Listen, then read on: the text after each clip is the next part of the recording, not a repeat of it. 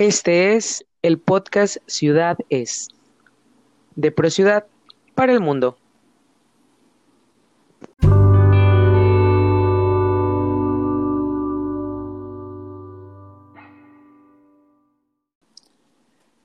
Bienvenidos a un episodio más del podcast de ProCiudad Ciudades, Ciudades, de ProCiudad para el mundo. Estamos bien contentos de poder estar de nuevo con ustedes y poder hablarles de estos temas que nos apasionan tanto. El día de hoy está mi compañera activista Mariel G y yo para hablarles sobre un tema bien interesante que es el peatón. Así es, pues eh, me siento muy contenta igual que Max por compartir eh, un episodio más de este podcast ciudades de eh, Colectivo Pro Ciudad.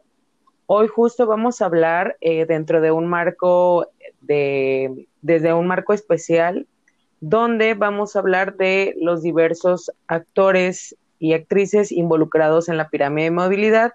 Hoy tocando quien lleva la prioridad en esta, la y el peatón. Y bueno, un poco para, para hablar sobre esto, Max, ¿tú sabes quién es el peatón en la vía o quién es la peatona en la vía? ¿Realmente quién, quién es este, esta figura?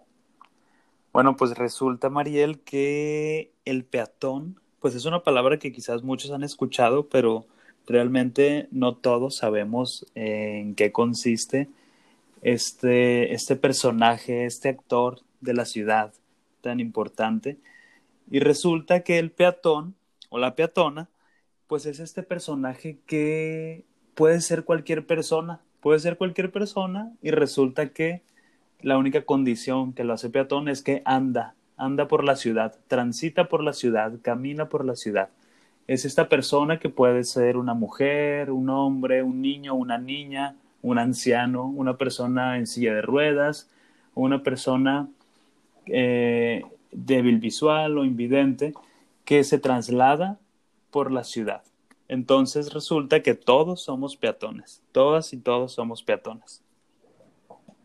Así es, el peatón o la peatona resulta ser el, el individuo o la individua que sin ser eh, precisamente un conductor, es decir, no utiliza alguna bicicleta, una motocicleta, un, automóvil, un camión, pues está ahí en la vía y que al final, eh, pues somos todas las personas, justo como lo decías, bien importante eh, mencionar esto porque creo que eh, de alguna forma, o sea, como en muchos diálogos o espacios en los que hemos estado, como que se olvida esa parte, ¿no? O sea, que al final, hasta cuando te bajas del carro y caminas de la cochera a tu puerta, pues estás, estás caminando, estás tomando espacios a pie o, en el caso de personas que utilizan alguna silla de ruedas o algún andadero o tal, siguen siendo peatones o, peatonas, ¿no? Entonces, creo que sí es importante recalcar eso de que todas las personas en algún punto, en algún momento de nuestra vida, en algún momento del día,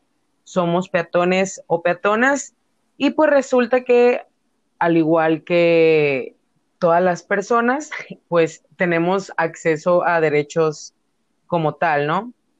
Claro. Sí, pues resulta también, y justo ahorita lo comentabas, que existe algo que se llama la pirámide invertida de la movilidad. Entonces, ¿pero qué es esta pirámide, no? Eh, se preguntarán. Resulta que esta pirámide es una forma gráfica de ilustrar y de poder comunicarnos a todas las personas, a todos, de qué se trata, con quienes tienen en la ciudad mayor, eh, mayor derechos o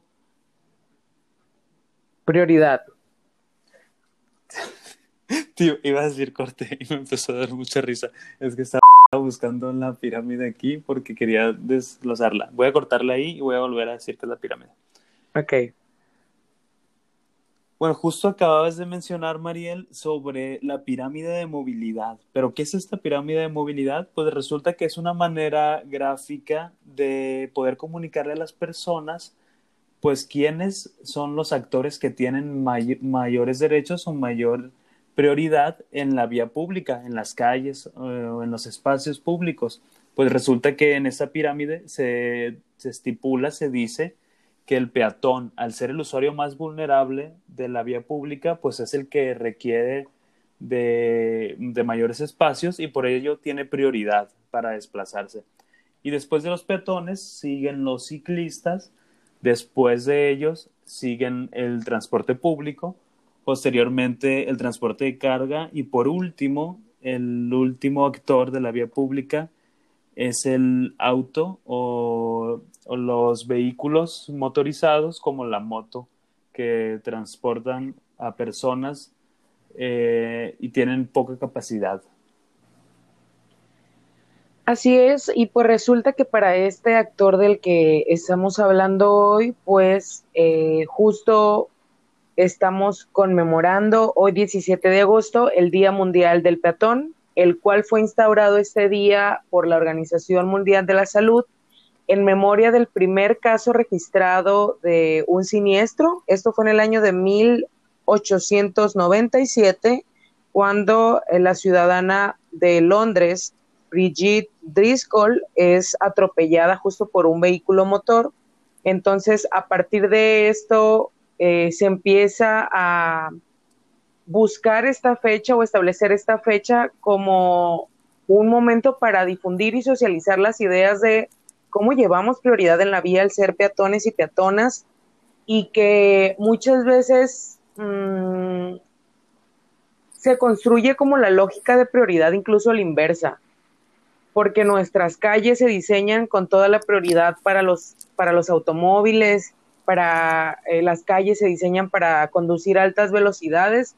¿Y qué pasa con todas estas personas que vamos caminando y queremos cruzar de un punto a otro, que queremos eh, vivir las banquetas amplias, eh, arborizadas, limpias, con elementos para personas que utilizan bastones o para lo, quienes tienen algún tipo de discapacidad visual o que necesitan justo semáforos inteligentes porque este, son personas sordas o, diferentes elementos, ¿no? Entonces, eh, sí veo importante reconocer que si hoy 17 de agosto estamos conmemorando un día como el del peatón y la peatona, es ideal para hablar sobre nuestros derechos como peatones y peatonas en la ciudad. Um, yo te pregunto, Max, sí, para ti, ¿qué, ¿qué implica ser peatón en una ciudad como Culiacán? Pues mira, implica muchas cosas, ¿no? Porque la ciudad de Culiacán parece que es una ciudad donde la gente no respeta, la gente que anda en automóvil no respeta todas las normas y los reglamentos que deberían de, de seguir y andan a velocidades muy altas en zonas donde no corresponden estas velocidades y el problema es que sabemos que los, los incidentes de tránsito, los choques, todos los todos los incidentes que se causan eh, por culpa de los automóviles u otros medios motorizados en la vía pública están matando a las personas, ¿no? Entonces, quizás no mucha gente sabe y quizás pasa desapercibido, pero resulta que las personas en nuestro país y a nivel mundial eh, mueren en gran medida por, por incidentes de tránsito. Entonces resulta que tenemos que empezar a, a, voltear hacia allá y analizar qué está pasando con esto, así como cuentas tú que eh, inició este día, el Día del Peatón, el Día Mundial del Peatón, por un incidente. Eh, pues en la actualidad todavía siguen sucediendo estos incidentes y, con y en mayor medida con más número de, de personas eh, que han fallecido o resultan heridas. Entonces, por eso la importancia de que el peatón tenga derechos, tenga prioridad en la vía pública y espacios que estén bien delimitados o donde se perciba por parte de los otros actores de la vía pública que ellos tienen la prioridad. Porque resulta que pues el peatón es una persona como todos nosotros, como todas y todos, que anda caminando por la ciudad pero de repente quizás al querer caminar por una calle o, cruzarla, viene un automóvil que es prácticamente una tonelada de peso con la inercia y la velocidad y si no se fija, pues se lo puede, puede arrollar al, al peatón y pues el peatón está indefenso ante una máquina enorme, ¿no? Está triste esto. Es una situación de total, este, pues desequilibrio, o sea, que la, que la balanza no está en las mismas condiciones si comparamos una persona de un promedio de, no sé, 70, 80 kilos contra un, un automóvil de más de una tonelada, ¿no? O sea, como justo pensar en, en estas situaciones de disparidad en peso y en condiciones y en cómo eh, me gustaría que habláramos de algunos mitos en torno al peatón. Pongo de ejemplo lo siguiente, que los puentes peatonales son construidos para las personas porque las salva de ser arrolladas por los vehículos. Pues es un error. Hay que decir que eso es mentira, es una mentira, porque resulta que los puentes peatonales los construyen para que el automovilista no tenga que cederle el paso a nivel de la banqueta al peatón. Pareciera que no quieren que se les atraviesen las personas en la calle y los mandan, los relegan y los mandan a, a otro nivel, ¿no? Entonces, pues es un problema con, con esta infraestructura porque a lo largo de, de, la historia de las ciudades, o bueno, es, eso es prácticamente reciente, ¿no? Eso no, no han pasado más de, de, de 100 años que, que, empiezan a cambiar las ciudades a causa de este gran invento que es el automóvil, que pues es un invento que vino a revolucionar el mundo, pero que resulta que que tiene muchas, muchas situaciones que complican el uso de este, de este invento que si se usa de manera inadecuada, si la gente anda a exceso de velocidad, pues puede tener muchos problemas, ¿no? Entonces, eh, los puentes peatonales empezaron a crearse para darle espacio a los, a los automóviles, así como las ciudades fueron cambiando para darle más espacio a los automóviles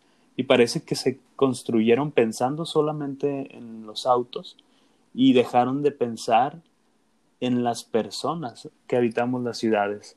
Entonces, pues es un mito eso de que los puentes peatonales son para personas, en realidad son para que los automóviles no tengan que detenerse. ¿Tú cómo ves esto? Pues sí, totalmente. En un resumen súper básico, los eh, puentes antipeatonales, porque esos son, solo sirven para beneficiar a los usuarios del, de los automóviles o de los vehículos particulares para que entonces nunca tengan que bajar sus velocidades y segregan o de alguna forma apartan a estas personas de las que hablamos que somos las y los peatones y les duplican hasta triplican distancias, este, son puntos donde se generan muchos robos y también agresiones, o sea, como son espacios ideales para que a partir de la poca visibilidad que hay, porque muchos de estos puentes antipeatonales casi siempre tienen publicidad a los lados y eso lo vuelve como el lugar ideal para que si te sucede algo arriba, pues nadie se da cuenta, ¿no?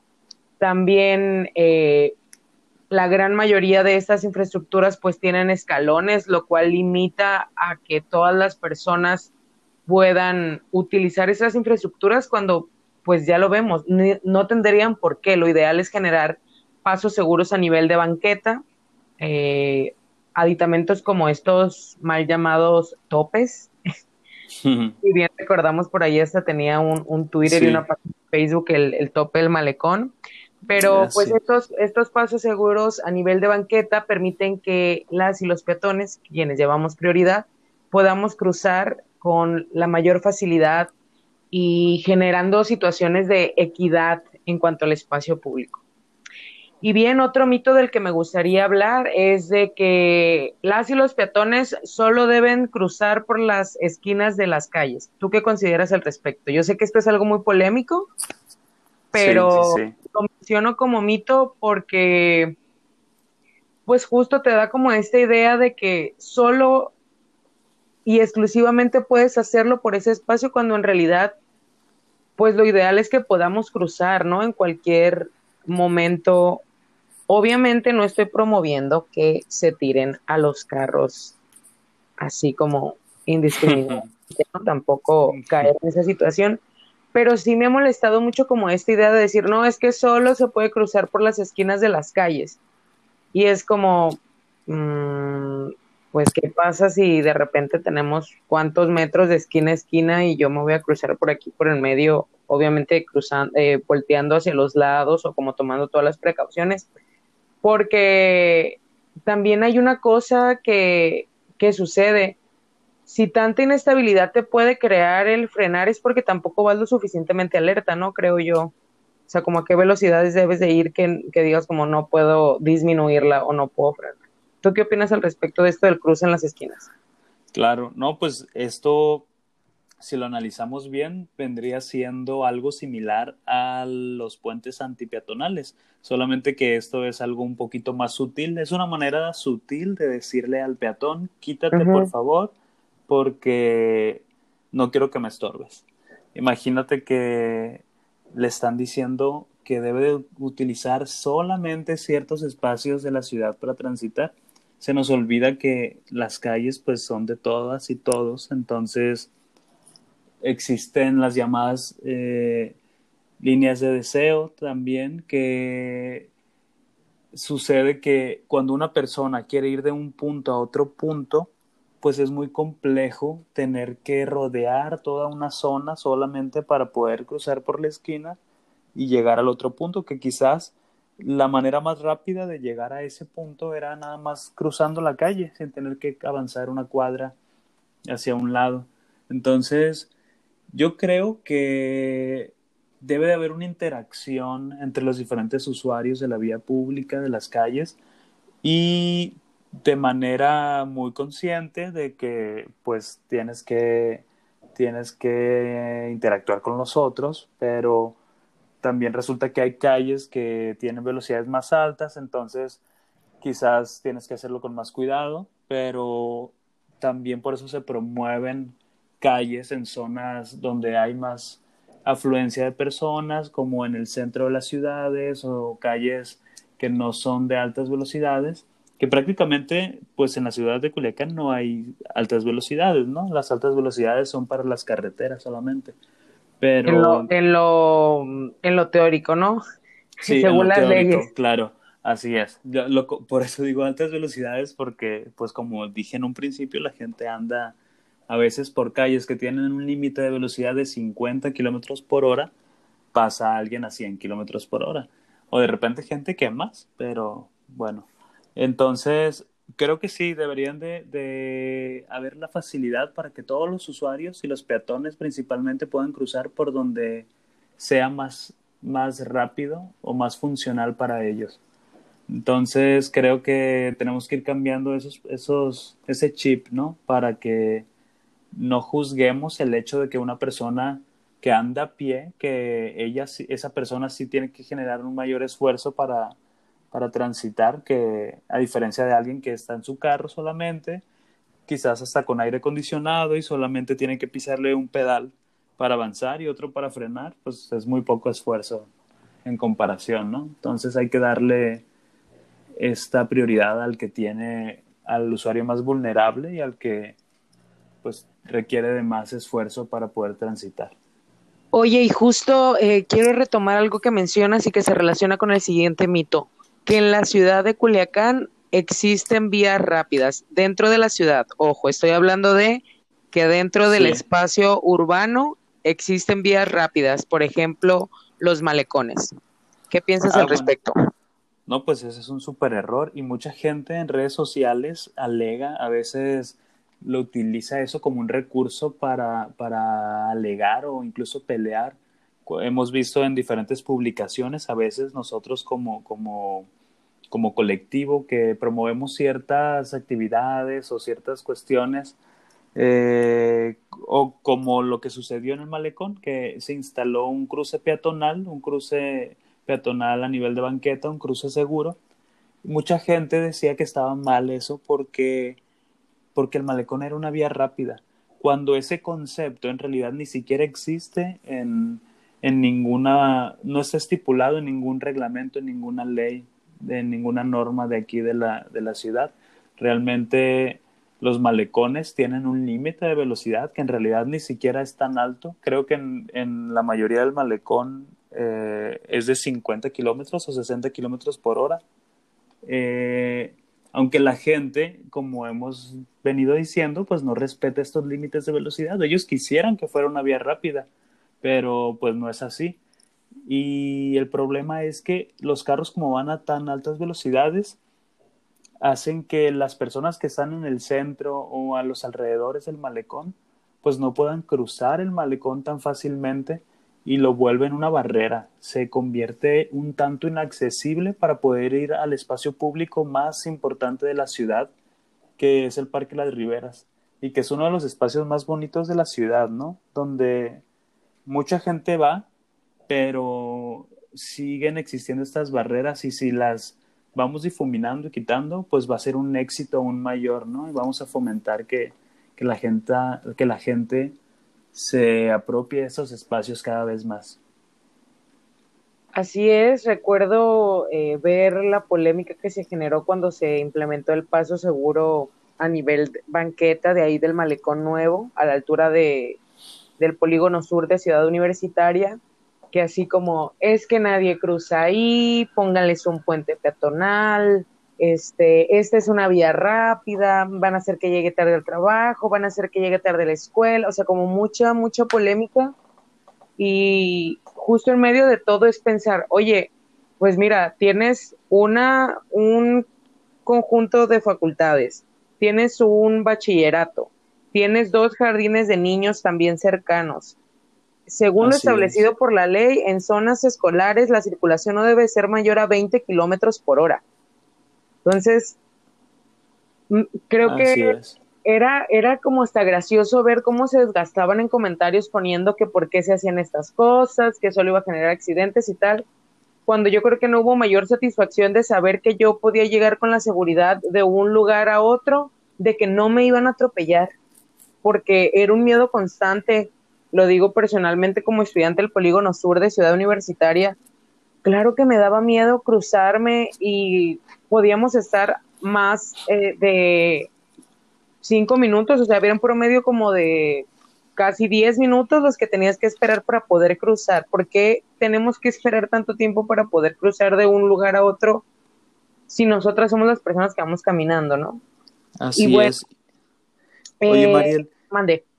Y resulta que estas obras no fueron eh, colocadas solamente porque porque se les ocurrió eh, de repente empezar a beneficiar a los peatones. Resulta que, que estas, estos pasos peatonales a nivel de banqueta, estos pasos seguros, se iniciaron porque hace prácticamente año y medio, creo, dos años, pues sucedió un incidente vial donde perdió la vida una, una estudiante de, de la Facultad de Arquitectura de la UAS. Entonces, tuvo un costo, fue una vida humana eh, que es algo invaluable y desgraciadamente por el exceso de velocidad en esa zona, pues eh, falleció, esa, bueno, falleció, pero eh, tuvieron que tomarse medidas hasta después que ya hubo alguien, una muerte. Entonces, pareciera que a veces tienen que suceder estos, estos, estas situaciones para que los políticos o los gobernantes se den cuenta que, que tenemos que priorizar al peatón, ¿no? Entonces, además del paso peatonal que se puso entre eh, Ciudad Universitaria y el Jardín Botánico, pues luego se colocó este del Polígono Sur, ¿no? Donde también tengo entendido que, hubo un incidente donde una otra estudiante de, las facultades de, fue, una, fue, una, chica de, la prepa Zapata. Ah, ok. La que atropellaron. pues la atropellaron también. Entonces creo que después de eso fue cuando se empezó a movilizar la gente para que para que hicieran ese paso peatonal, ¿no? Lo bueno en este caso fue que, que el ayuntamiento eh, pues puso atención ahí y sí, y sí comenzaron con esa obra. Específicamente en el caso del, del paso seguro del polígono sur ya había trabajo previo, o sea, ahí yo sí puedo hablar porque ahí estuve yo muy involucrada, que sí hubo mucha chamba previa, incluso antes de que sucediera lo del accidente de la chica de la prepa Zapata, que eh, pues no pasó de, un par de esguinces. Sí. Pero eh, ahí sí hubo trabajo previo, pero como bien dices, pues eh, por desgracia en, en, el otro, en la otra intervención que se generó hace un año, así es, en junio del año pasado, Rosa María de 19 años es asesinada por la velocidad, porque la verdad no se puede hablar desde otra forma, ¿no? O sea, porque al final claro mueren víctima de la velocidad Rosa María, de 19 años, y también eh, Brian, que era el chico que conducía la motocicleta, pues a velocidad muy, muy alta.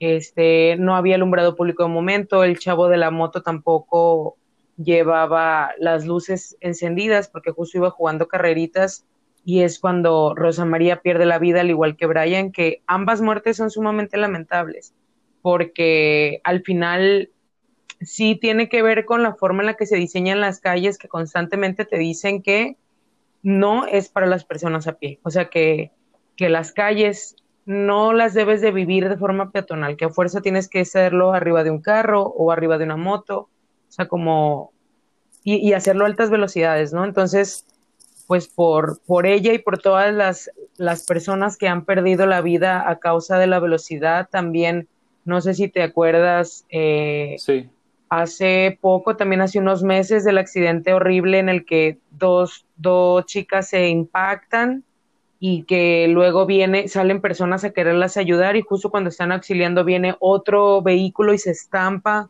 y pierde la vida eh, una de las chavas que se fue a auxiliar a las, a las otras personas del primer accidente. ¿A qué velocidades estamos circulando en nuestras ciudades o en nuestras calles?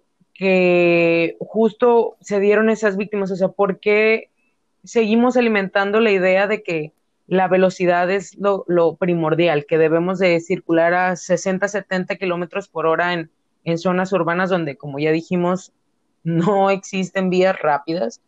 Así que, pues, creo que hay, hay, mucho trabajo por hacer, pero pues justo para, para eso tenemos espacios como este donde, pues, hoy hablamos de las y los peatones ¿Algo más que quisieras agregar, Max, antes de despedirnos?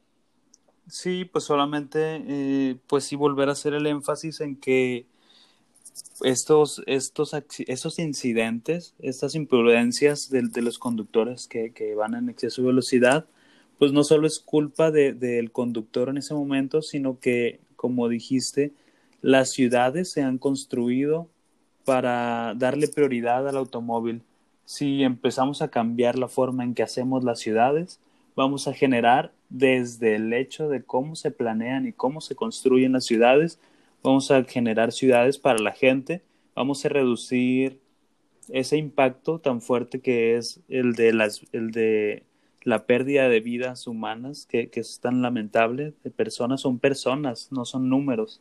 Y entonces es algo invaluable y pero aún así, o sea, la vida por sí sola es invaluable, pero aún así resulta que esos incidentes viales generan pérdidas económicas enormes, que, que por ahí hay ciertos números que igual y luego podemos comentar, donde se gastan millones de, pesos al año en, por los incidentes viales, ¿no? Porque no solo es que choca un automóvil, sino que destrozan la infraestructura urbana, eh, pues se vuelve algo muy aparatoso, ¿no? Entonces, pues bueno, eh, se nos está acabando el tiempo y quisiéramos hablar mucho más de estos temas, pero vamos a seguir platicando en, en episodios venideros sobre estos y otros temas más. Por mi parte, pues yo me despido de todos. Fue un gusto estar aquí con ustedes de nuevo. Sí, pues eh, lo mismo recalcar y recordar que no son cifras, son personas las que están ahí, que son familias que están sufriendo porque hay un espacio vacío en casa, porque no, pensamos en que la velocidad mata, en que las cosas como los siniestros son eh, acciones totalmente evitables. Es decir, los siniestros de tránsito son hechos que sí tienen que ver con una un área de oportunidad donde se pudieron evitar estas cuestiones, es decir, cuando se maneja alcoholizado o bajo efectos de estupefacientes, cuando manejas con sueño, cuando vas conduciendo velocidades altísimas, pues resulta que pudiste haber evitado asesinar a otra persona o perder tu propia vida al conducir. Y bueno, pues eh, me despido, no sin antes recordarles que nos sigan en todas nuestras redes sociales como ProCiudad y que sigan y nos eh, recomienden con más personas para hablar de esto y otros temas sobre ciudad, sobre eh, movilidad y sobre muchas, muchas otras cosas de las cuales vamos a estar muy contentos y contentos de compartir con ustedes. Así que no olviden seguir eh, podcast Ciudad Es de Colectivo Pro Ciudad para el Mundo. Muchísimas gracias. Nos escuchamos en la próxima.